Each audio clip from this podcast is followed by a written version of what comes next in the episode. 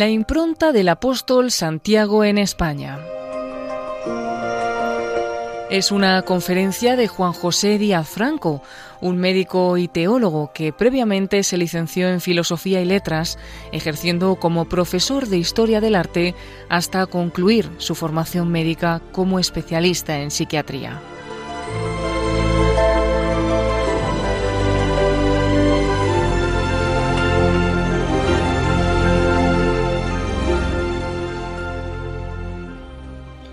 Saludo a quienes tenéis a bien sintonizar con Radio María y os deseo paz y bien. Quisiera ser unánime con vosotros, es decir, compartir con una sola alma las aportaciones espirituales que desde el mejor espíritu de solidaridad y de unidad cristiana pensamos y preparamos con la mayor diligencia de que somos capaces. Servimos a nuestro prójimo, a nuestros oyentes, hermanos en la fe o abiertos a ella, como Jesús y la Iglesia nos enseñan, con amor. En una ocasión anterior he hablado del apóstol Santiago el Mayor, recordando la privilegiada situación y la alta estima que le otorgó junto a Pedro y a Juan, en su paso por la tierra, el Maestro de todos nosotros. Ahora, como ya anunciaba en aquella ocasión, pretendo centrar el relato en la figura de Santiago el Mayor, en su especialísima relación con la nación española, en la que, según es tradición entre nosotros, misionó en vida y en cuyo santo patrón se convirtió tras su muerte. Carecemos de pruebas documentales escritas contemporáneas que aseguren la presencia de Santiago el Mayor evangelizando a los pobladores de las tierras del extremo occidental del Imperio romano, la Hispania, donde la creencia de entonces asentaba las columnas del non plus ultra, no más allá. Por esta parte occidental, la Hispania romana era el fin del mundo, y hasta aquí vino el santo apóstol a traer el mensaje de Cristo, su Maestro, según la ininterrumpida creencia tradicional. Pero ni las sagradas escrituras ni los documentos religiosos o profanos de la época lo ratifican. En este caso, es la tradición la que predomina, y aquí sí, con una contundencia arrolladora que la Iglesia ha sancionado devota y respetuosamente a través de documentos pontificios que, mm, reconociendo y ratificando la inmensa devoción popular y la contundencia de la fe enraizada en las vivencias ancestrales del pueblo español sobre la presencia eh, protectora de Santiago el Mayor en España y la arraigadísima devoción a su recuerdo en las diversas épocas del recorrido espiritual de nuestra nación en el transcurso de la historia. De las Sagradas Escrituras, solo el Evangelio de San Marcos, en su capítulo y versículo finales, Marcos 16, 20, nos recuerda que los apóstoles salieron a predicar por todas partes, colaborando el Señor con ellos y confirmando la palabra con señales que la acompañaban. Sin embargo, sabemos muy poco por las escrituras de la predicación de los apóstoles, apenas las noticias que proporcionan los hechos de sus apóstoles sobre San Pablo y en menor medida sobre San Pedro. La ayuda de la tradición ha suplido ampliamente esta carencia. De Santiago el Mayor, los Hechos de los Apóstoles, en el capítulo 12, versículos 1 a 3, refieren que, por aquel tiempo, el rey Herodes echó mano a algunos de la iglesia para maltratarlos. Hizo morir por la espada a Santiago, el hermano de Juan. Al ver que esto les gustaba a los judíos, llegó también a prender a Pedro. Eran los días de los ácimos. Esta es la reseña del glorioso final de la vida de Santiago el Mayor. Después, ninguna noticia más. En cambio, de su asesino nos han llegado muchas referencias, incluidas las posibles razones que le malaconsejaron martirizar al apóstol y el modo de hacerlo. Herodes Agripa I, que reinó entre los años 41 y 44, era hijo de aquel Aristóbulo a quien su propio padre, Herodes el Grande, hizo matar en el año 7 a.C. Este paranoico rey Herodes el Grande fue quien ordenó igualmente la matanza de los santos inocentes. Tres años antes de ser asesinado, es decir, en el año 10 antes de Cristo, Aristóbulo y su esposa Berenice, hija de Salomé, tuvieron este hijo, Agripa, cuya infancia y juventud fue muy azarosa a raíz del asesinato de su padre. En principio, la madre viuda se trasladó con el niño a Roma, donde por conmiseración con la trágica muerte de su padre, fue educado por Druso, hijo del emperador Tiberio, junto a otros niños de la familia imperial. Hizo allí poderosas amistades, entre ellas la del joven Calígula, que luego sería emperador. Junto a esos jóvenes de la corrompida alta sociedad romana, malgastó su exigua fortuna y en el año 23, al morir Druso, se vio obligado a regresar a Judea, acuciado por sus deudas y por su vida depravada. Tras diversas vicisitudes en su tierra de origen, regresó a Roma en el año 36, donde permaneció hasta la elección de Calígula como nuevo emperador, el cual, en virtud de su antigua amistad, le devolvió su reino, ampliando los territorios de su dominio. El emperador Claudio, tras el asesinato de Calígula, mantuvo el trato favorable al ya rey Herodes Agripa I. Durante su corto reinado, Agripa fue hábil y no tuvo escrúpulos para ganarse el favor de la corriente de los fariseos, mostrándose celoso de las prescripciones legales judías, como recuerda Flavio Josefo, el historiador judeo-romano, en su libro Antigüedades de los judíos. A este afán de ganarse al pueblo judío, especialmente al partido político religioso de los fariseos, y también al de encubrir su vergonzoso pasado, hay que atribuir su hipócrita celo religioso sobrevenido y la persecución que llevó a cabo contra la naciente comunidad eclesiástica cristiana de Jerusalén. En efecto, según recoge el libro de los Hechos de los Apóstoles que antes he mencionado, se empeñó en perjudicar a algunos de la Iglesia, asesinó a Santiago y encarceló a San Pedro, aunque no pudo culminar su deseo de acabar con su vida. Como monarca absoluto, Herodes Agripa I podía ignorar las mínimas garantías legales y proceder a su antojo alegando motivos políticos. Este es el procedimiento que siguió el infame Herodes Agripa I con Santiago porque sin que conste eh, ningún proceso seguido contra la figura o el ministerio pastoral de Santiago, le hizo ejecutar por la espada, o sea, por decapitación. Con esta acción se confirman las evidencias de que fueron causas políticas las que llevaron al rey Felón a ordenar su muerte, porque si hubieran mediado razones religiosas, la pena habitual era la de lapidación como habían hecho poco antes los judíos con Esteban, el diácono protomártir. La legislación rabínica consideraba la decapitación como la más ignominiosa de las muertes. Por eso era una pena que aplicaban los romanos y los amigos de los romanos, como se calificaba a sí mismo Herodes Agripa I, y no en vano, porque lo había sido desde su primera juventud y mucho más ahora que debía su reino a sus protectores imperiales romanos. Si la persecución de los cristianos no fue dictada por los intereses políticos del corrupto Herodes Agripa I, lo sería, en todo caso, por los intereses fratricidas de los patéticos rectores del tenebroso Sanedrín, los mismos o muy cercanos a los que poco más de diez años antes tramaron la perdición del Maestro y ahora, otra vez, lo intentaban con estos nuevos incómodos seguidores de la fe en Cristo, delatores de la degradación espiritual personal de aquellos anedritas dentro de la obsolescencia de la religiosidad colectiva oficial que detentaban.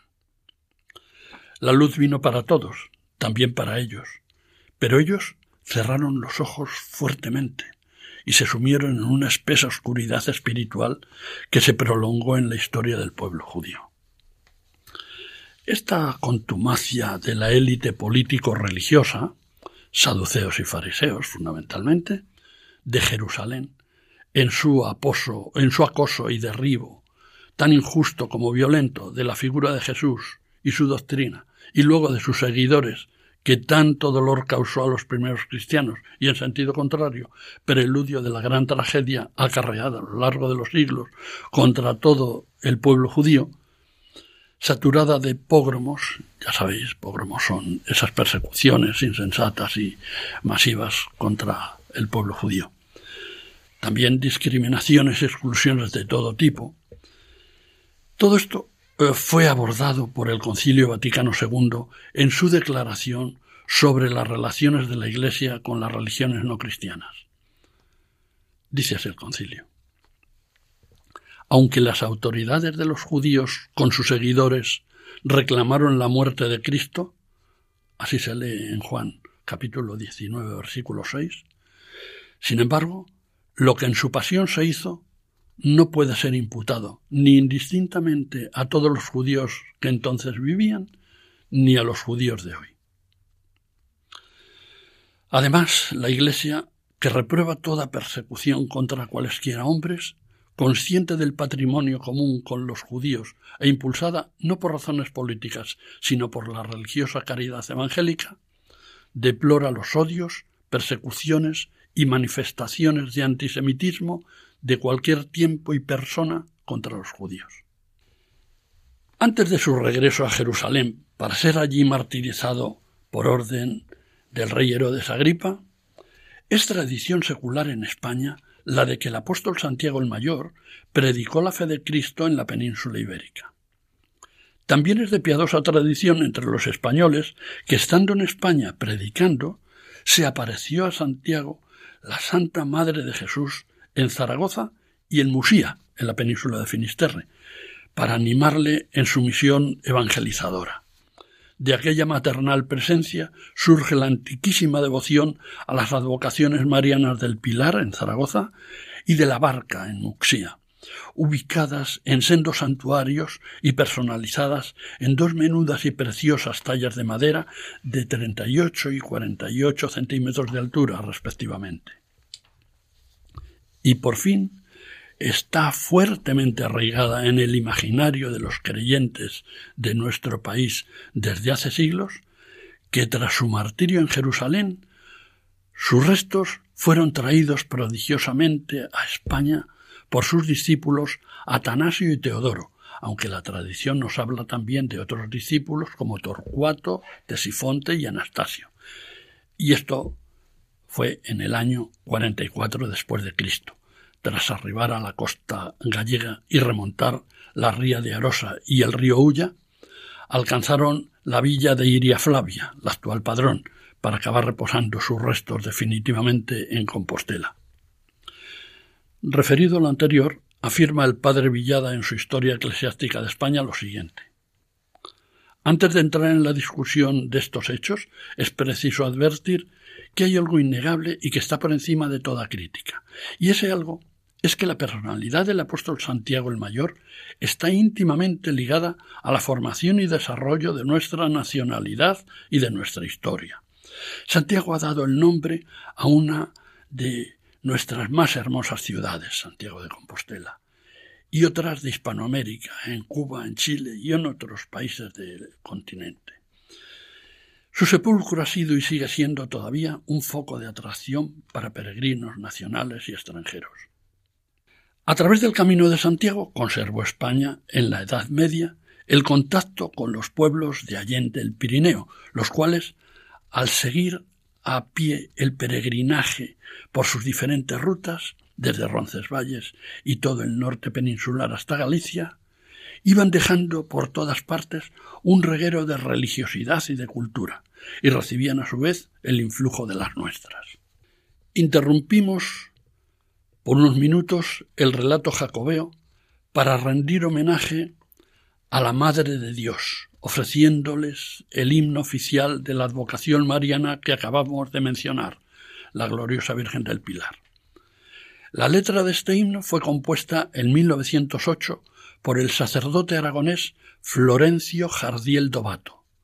La partitura es obra del compositor catalán Joan Baptista Lambert y Caminal. Dice así. Virgen Santa, Madre mía, luz hermosa, claro día, que la tierra aragonesa te dignaste visitar. Se repite esta estrofa. Este pueblo que te adora, de tu amor favor implora, y te aclama y te bendice, abrazado a su pilar. Te repite repite la estrofa. Pilar sagrado, faro esplendente, rico presente de caridad. Pilar bendito, trono de gloria, tú a la victoria nos llevarás.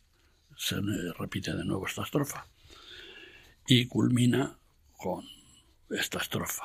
Cantad, cantad, himnos de honor y de alabanza. Cantad, cantad a la Virgen del Pilar. Y se vuelve a repetir la estrofa. Tengo que advertirles que en la segunda estrofa del himno la letra dice este pueblo que te adora, cuando al único que se puede adorar es a Dios, acción que denominamos la tría. A la Santísima Virgen le reverenciamos mediante el culto de hiperdulía y a los santos, en un registro inferior, les honramos mediante el culto de dulía.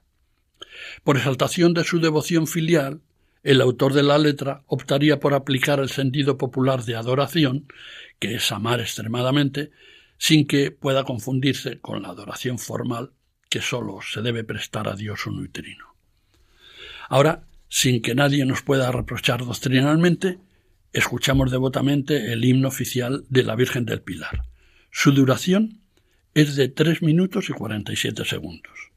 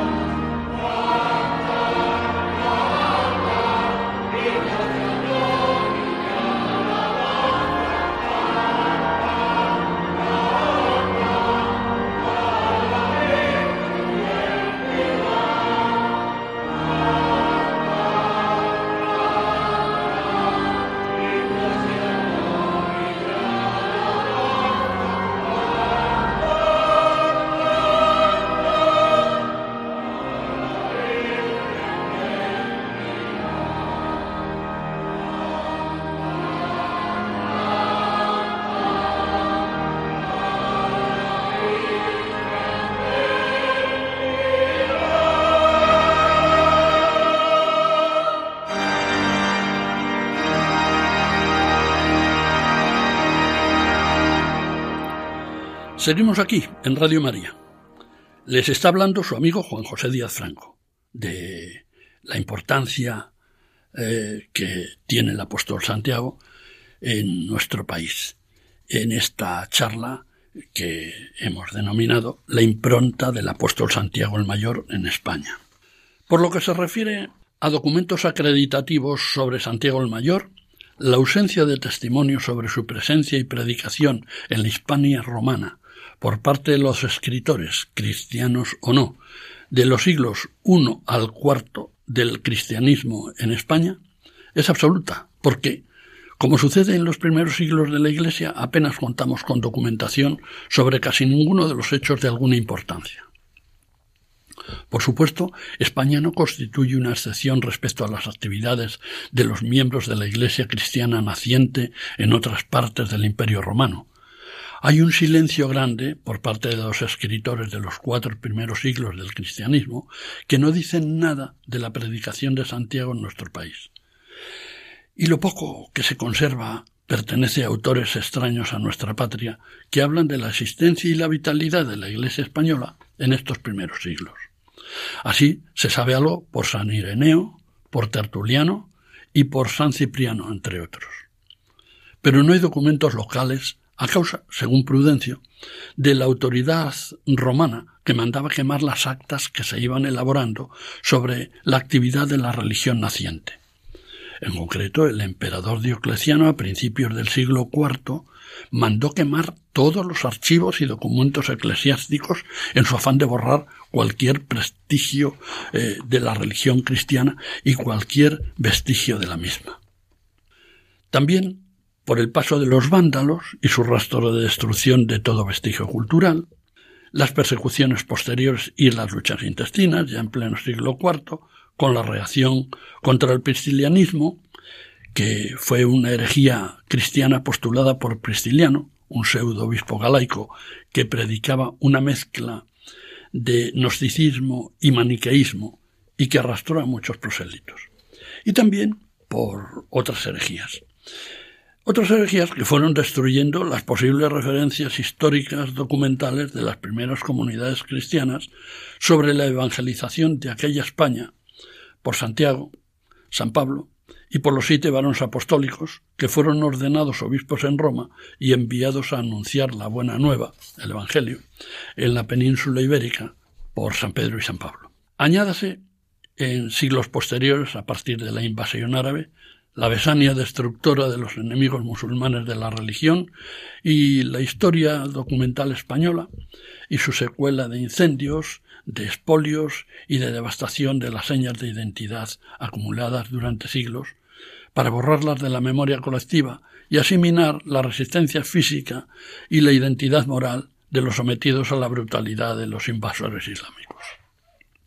Existen testimonios como el de Dídimo el Ciego, el más alto exponente de la escuela alejandrina, nacido en 310 después de Cristo, lógicamente, que menciona la predicación de un apóstol en España, identificable con Santiago, mucho más que con San Pablo, que parece que arribó a Tarragona en uno de sus viajes apostólicos.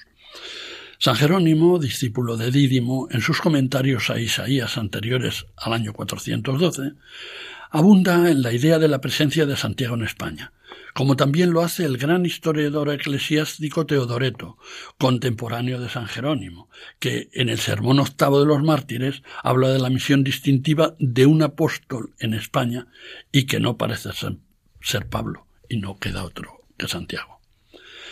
Con todo, la primera obra que constata la presencia de Santiago el Mayor en España es el Breviarium Apostolorum, escrita a finales del siglo VI en algún cenobio francés o italiano.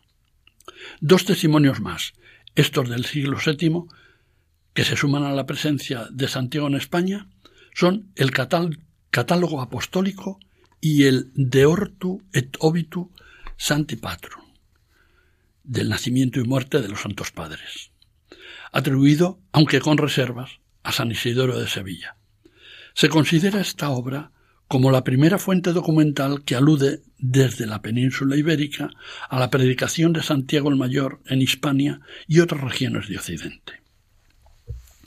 La presencia de Santiago el Mayor en España continuó siendo un asunto controvertido por la carencia de documentos originales acreditativos, pero con abundancia de autores defensores de la misma, como Beato de Liébana, Beda el Venerable o Aldelmo, abad de Malmesbury.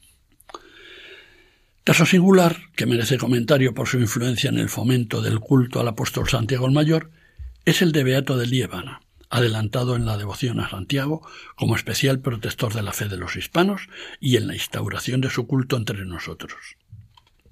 Beato fue un personaje enormemente relevante en la vida cultural y religiosa de su época, la España del siglo VIII. Nacido hacia 750 y sin muchas noticias sobre su formación y sus primeros pasos en la vida religiosa, fue un monje integrante de una comunidad monástica de origen visigodo, ubicada en la meseta castellana, que emigró hacia Asturias durante el reinado de Alfonso I, fundando el monasterio de Santo Toribio, entonces San Martín de Turieno, del que fue abad. A partir de entonces, desplegó una gran actividad como escritor prolífico de obras religiosas y defensor de la fe católica. Teólogo de extraordinaria formación, escribió entre 776 y 786 fecha de la dedicatoria a su discípulo Eterio, hasta doce libros de comentarios al Apocalipsis de San Juan. Esta gran obra pasó a ser, en los siglos siguientes, el origen y fundamento de un amplio conjunto de magníficos manuscritos miniados destinados a ilustrar estos comentarios de Beato al Apocalipsis de San Juan, famosísimos en su tiempo, como ya comenté en una charla anterior que lo convirtieron en el texto más conocido del medioevo europeo, aunque su original se perdiera. Como campeón de la ortodoxia cristiana contra la herejía del adopcionismo, participó, junto con Eterio, obispo de Osma y discípulo suyo, en una importante controversia teológica frente a Elipando, obispo metropolitano y primado de Toledo, en la que tuvieron que intervenir el Papa Adriano I e incluso el emperador Carlomagno. Previamente, en torno a este tema, Beato había adquirido renombre por sus contundentes tratados de Adoptione Christi Filidei y Apologético, de 784 y 785 respectivamente, a favor de las tesis de Alcuino de York contra la teoría adopcionista, según la cual Cristo como hombre no es verdadero hijo de Dios, sino solo hijo adoptivo. Esto lo defendían los obispos Elipando de Toledo y Félix de Urgel, a los que les parecía cuestionable la naturaleza divina de Jesús, aproximando sospechosamente la doctrina trinitaria cristiana a la unitaria islámica, afirmación hecha desde un obispado situado en pleno territorio árabe. Esta controversia obligó a convocar un concilio en Ratisbona en el año 792, en el que triunfaron las tesis de Beato, que, pese a no asistir a aquella reunión, fue uno de los grandes protagonistas del debate, lo que propició que llegara a ser conocido en toda Europa.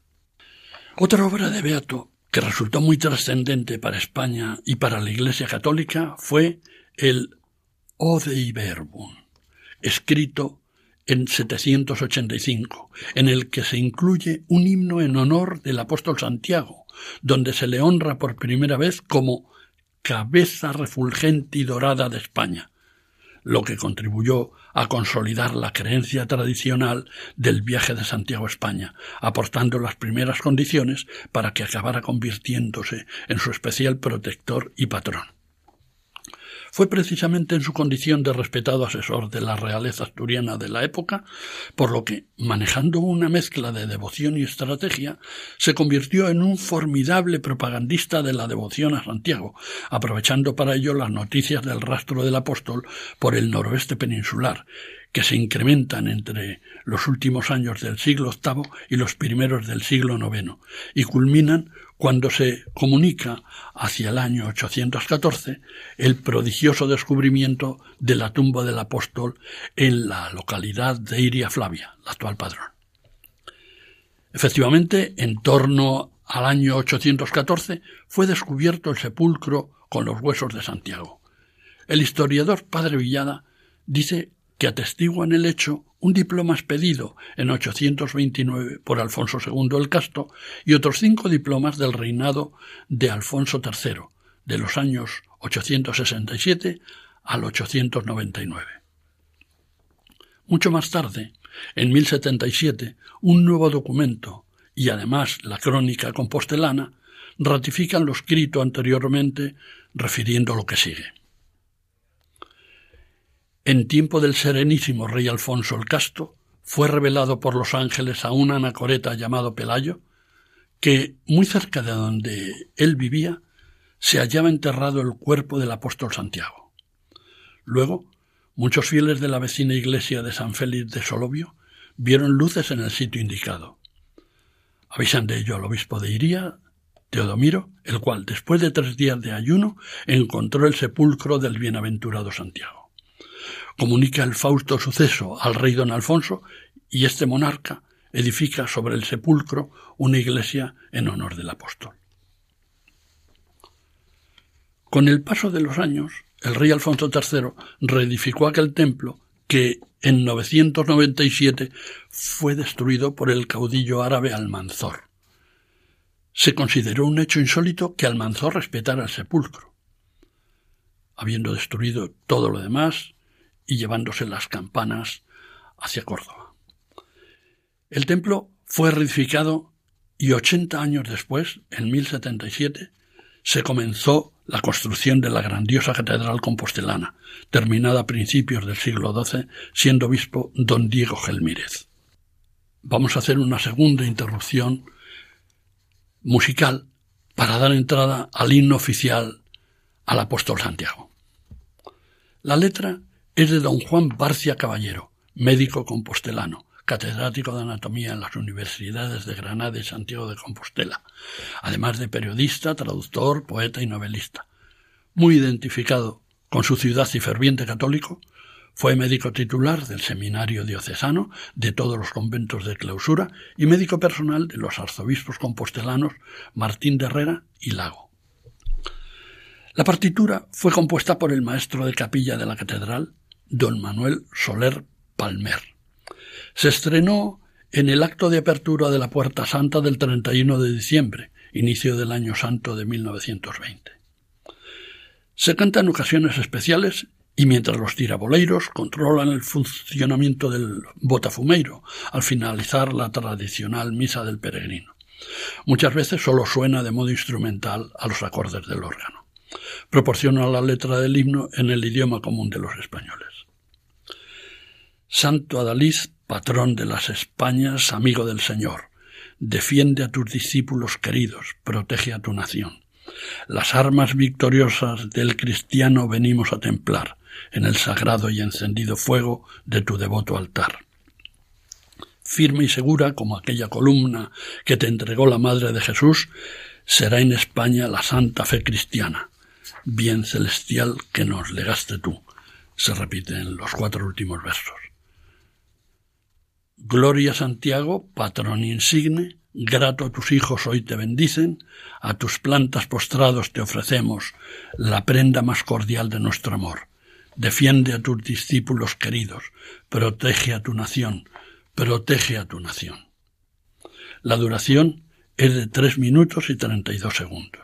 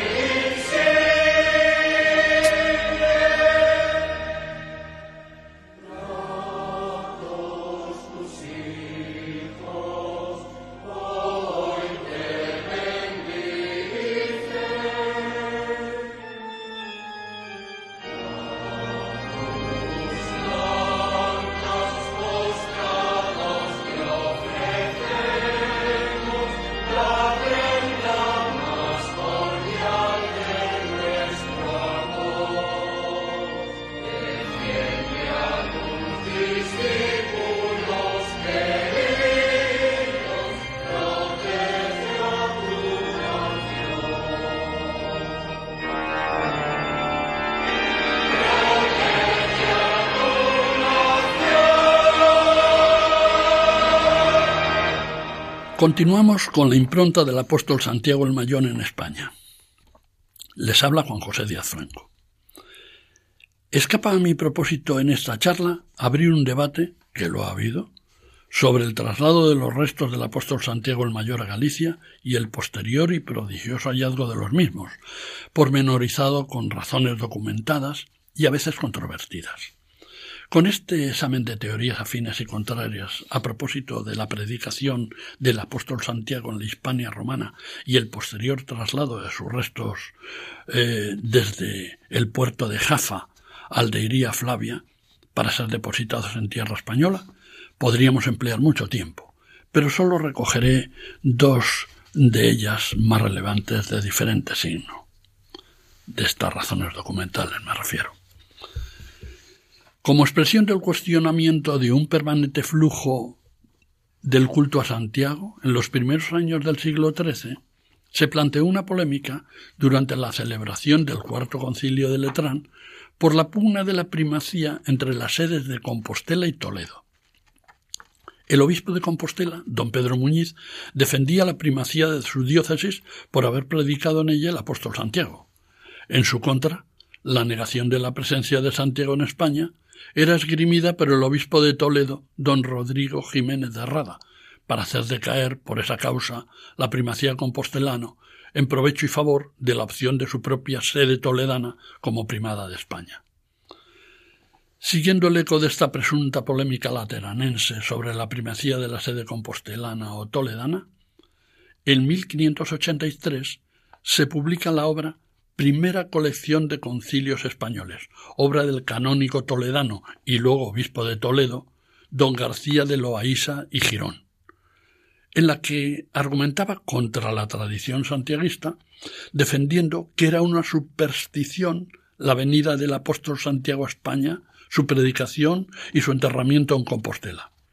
Al mismo tiempo disertaba con más que sospechosa instrumentación a su beneficio, sobre la primacía de la Iglesia toledana, apoyándose en las actas de aquel cuarto concilio de Letrán, muy, muy cuestionadas por otra parte, como también fue cuestionada la presencia de ambos metropolitanos, el de Compostela y el de Toledo, en aquella ocasión.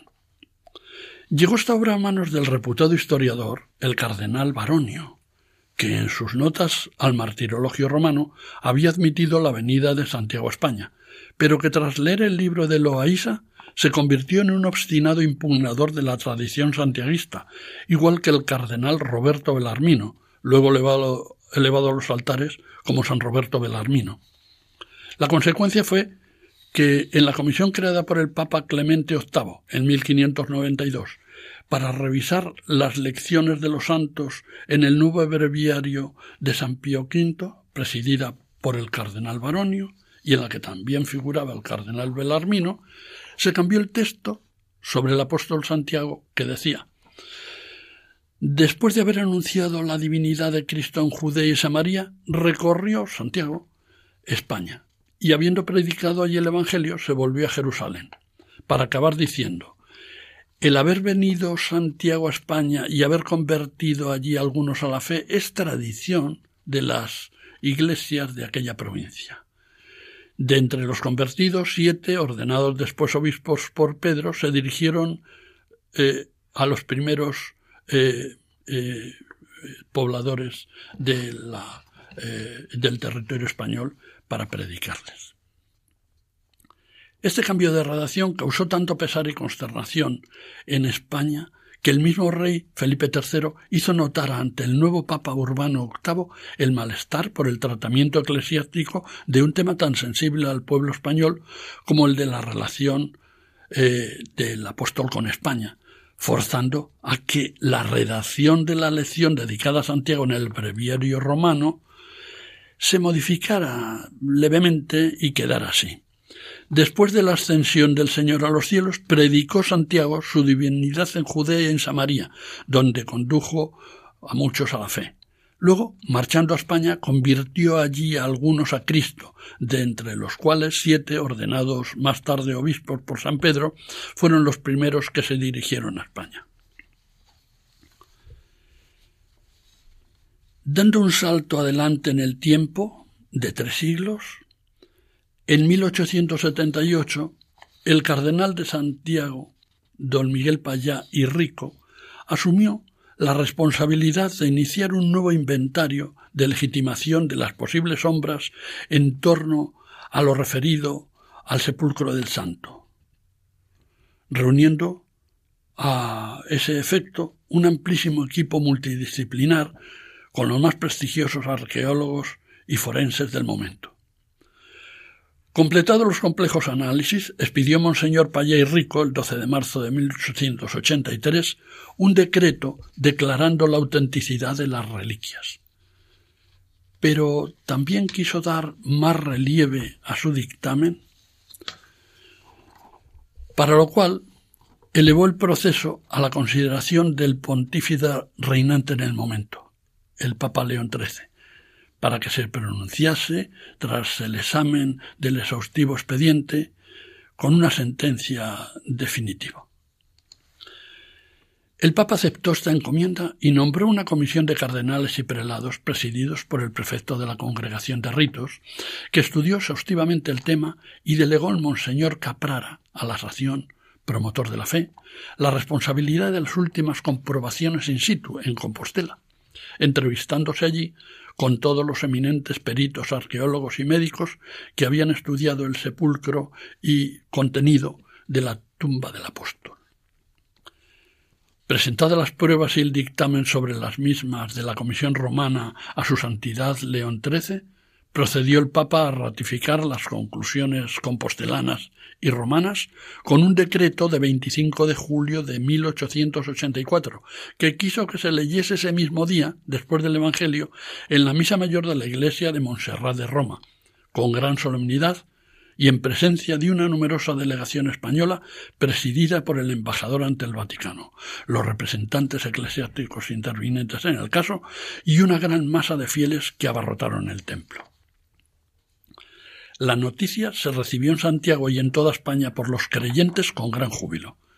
Pero dando un paso más, el Papa León XIII quiso sellar la sentencia pronunciada expidiendo tres meses más tarde, el 1 de noviembre de 1884, la bula Deus Omnipotens, en la que se puede leer que el cuerpo del apóstol fue recogido por dos discípulos suyos, Anastasio y Teodoro, los cuales lo sacaron de Judea, metiéndolo en un barco, y tras feliz travesía alcanzaron las costas gallegas, en donde Santiago, también según tradición, había predicado. Y arribados a Iria Flavia, fueron recogidos y guardados sus sagrados despojos en una cripta abierta en la roca, dentro de un sepulcro construido al estilo romano, sobre el cual erigieron una pequeña capilla. Más adelante, el texto de la bula recuerda los hechos posteriores. En los comienzos del siglo IX, reinando en España Alfonso llamado el Casto, se refiere naturalmente a Alfonso II, que reinó del 791 al 842, y siendo Teodomiro obispo de Iria Flavia, apareció encima del subterráneo que encerraba las reliquias de Santiago y sus dos discípulos, según refiere la tradición constante, una estrella muy luminosa, como desprendida del cielo, que con su fulgor indicaba el lugar donde fueron sepultados los restos sagrados. Y como conclusión de la exposición previa, las expresiones del pontífice se hacen inapelables y consagran la gloriosa tradición del culto a Santiago en España.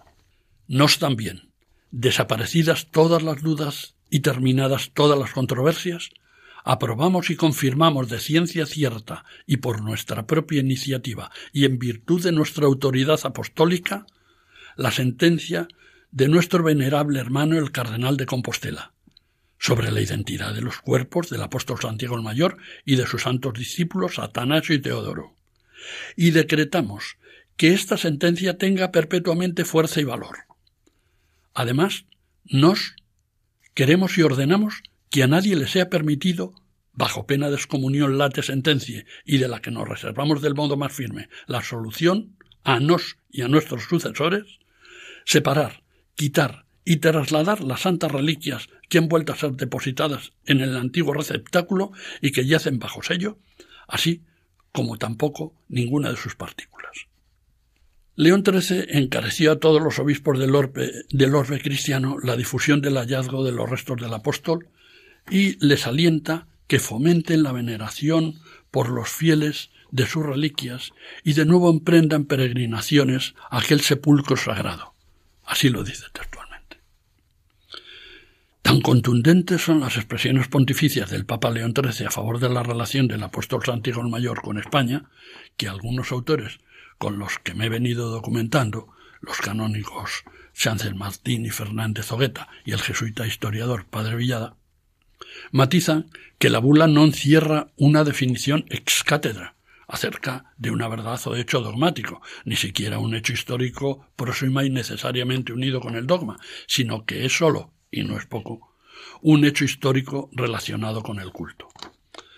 Con todo, la devoción y las visitas a Compostela, así como el ánimo permanente para el mantenimiento del orgullo y la devoción por la figura de Santiago en nuestra patria, han sido una constante de casi todos los pontífices reinantes en el pasado siglo y en el actual. Las repetidas y emocionantes palabras de Pío XII sobre el apóstol, concediendo condiciones especiales para el jubileo de Compostela, como ya lo hicieron antes Sisto V a finales del siglo XVI e Inocencio XII a principios del siglo XVII, y las emocionantes visitas de los santos pontífices Juan XXIII en 1954, siendo un patriarca de Venecia, había peregrinado a Compostela recorriendo el llamado camino primitivo. Y también la presencia, igualmente emocionante, de Juan Pablo II en dos ocasiones, 1982 y 1989, y en 2010 la de Benedicto XVI. Todo eso es un testimonio gratísimo a favor del culto que damos a Santiago en nuestra patria y que se ratifica, se ve ratificado por la presencia de estos pontífices emblemáticos tan cercanos a nosotros. Previamente, habían legitimado con su visita el culto de las reliquias del apóstol Santiago, dos santos fundadores de órdenes religiosas esplendorosas y esplendorosos ellos mismos, Santo Domingo de Guzmán y San Francisco de Asís, y antes y después de ellos miembros de la realeza y la nobleza europeas, numerosos jerarcas religiosos y civiles, artistas como el Gran Van Eyck en 1428 y 29, y nobles y plebeyos de toda hora eh, que honraron con su presencia en Compostela la fuerza de la devoción a este santo patrón de las Españas, tan querido y venerado por multitud de fieles cristianos españoles. Hasta una nueva ocasión, paz y bien para todos vosotros.